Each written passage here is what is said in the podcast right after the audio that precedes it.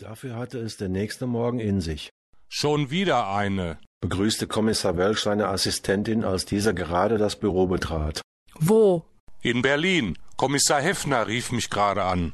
Er schickt mir gleich den Bericht und die Fotos per E-Mail. Aber seiner Beschreibung nach ist es der gleiche Täter. Unser Blutsammler?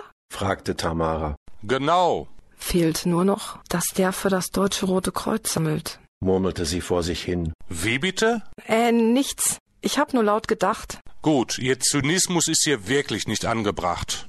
Der Kerl reist kreuz und quer und nicht eine einzige Beschreibung. Ich mach mich gleich an die Liste mit den Hotelgästen.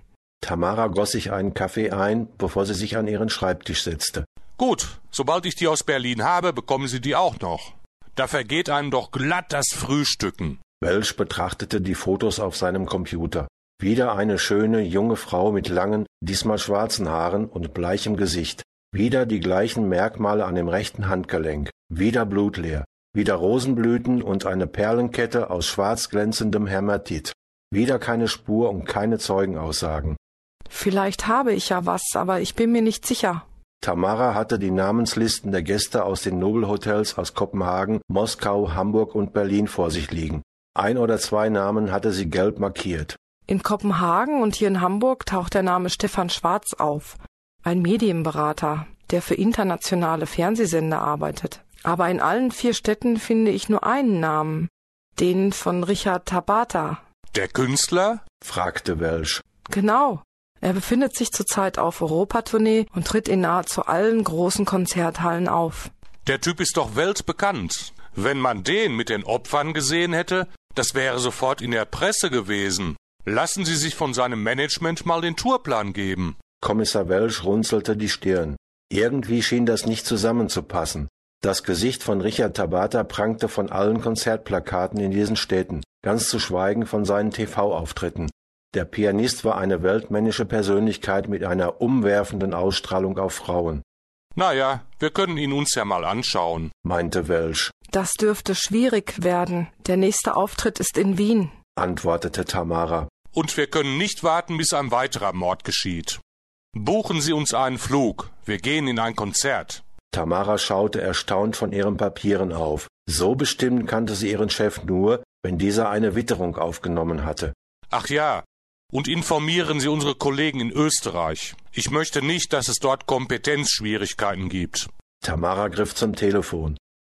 Der Kursalon Wien in der Johannesgasse war ausgebucht.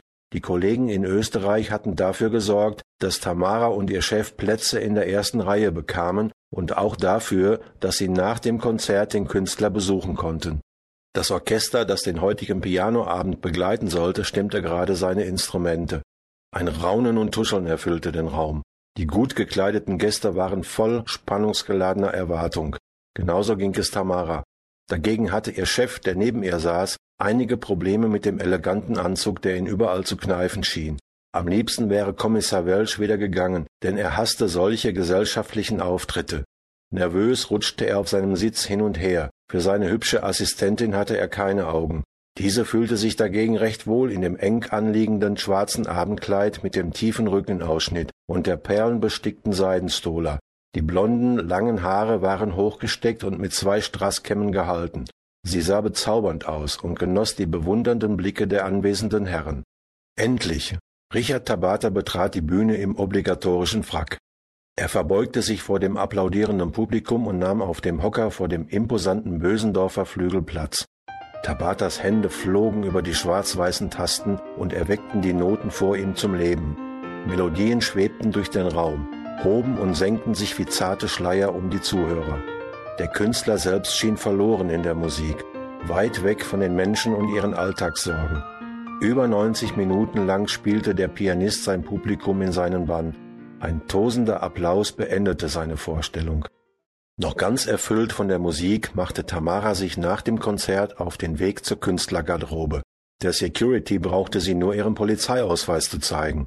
Ihr Chef wollte nachkommen und war in sein Hotel geeilt, um endlich seinen unbequemen Anzug loszuwerden. Im Gegensatz zu ihrer sonst forschen und selbstbewussten Art stellte Tamara Hansen sich eher schüchtern dem Pianisten vor und erklärte in knappen Worten ihr Anliegen. Richard Tabata begrüßte sie dagegen galant mit einem Handkuss. Was macht eine so bezaubernde junge Frau nur bei der Polizei? schmeichelte er ihr mit einem leichten, undefinierbaren Akzent in der Stimme.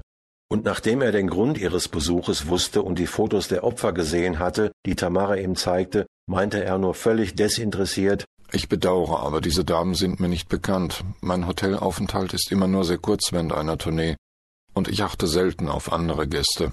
Ich hoffe doch, Sie verdächtigen nicht mich. Der spöttische Unterton in seiner Stimme war unüberhörbar. Tamara musterte ihn aufmerksam mit ihren meergrünen Augen. Sie wusste nicht, ob sie ihm Glauben schenken sollte. Er wirkte kühl und doch irgendwie anziehend auf sie.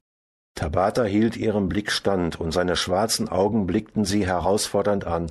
Es waren Augen wie schwarze Spiegel, kalt und leer. Hämatit, dachte Tamara unwillkürlich. Das sind keine Augen, in denen man die Seele sehen kann. Die junge Polizeibeamtin war selbst verwirrt wegen dieser Gedanken. Kann ich noch etwas für Sie tun? Darf ich Sie vielleicht zum Essen einladen? fragte der Künstler sie jetzt. Fast war sie versucht, diese Einladung anzunehmen, doch dann kam ihr der Kommissar in den Sinn. Nein, danke. Ich werde noch erwartet. Oh, wie bedauerlich. Tabata lächelte. Ich bin aber überzeugt, wir sehen uns wieder. Sie entschuldigen mich, mein Fahrer wartet. Ich brauche noch etwas Ruhe vor der Abreise zu meinem Auftritt. Mit diesen Worten verbeugte sich der elegante Mann vor ihr und verließ die Garderobe. Tamara kam sich vor wie ein Schulmädchen. Was sollte sie bloß dem Kommissar erzählen?